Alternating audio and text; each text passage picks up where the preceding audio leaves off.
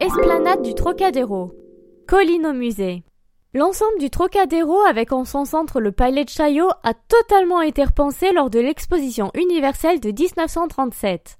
Tu y trouveras tout plein de choses à faire si tu te sens d'humeur culturelle puisque le palais rassemble pas moins de trois musées. Le très interactif musée de l'homme et sa galerie sur l'évolution de l'homme, le plus ancien musée de la marine au monde avec ses maquettes et ses navires, et la cité de l'architecture et du patrimoine. Buzzy Tip. Son esplanade est un balcon incomparable pour faire coucou à la tour Eiffel juste en face.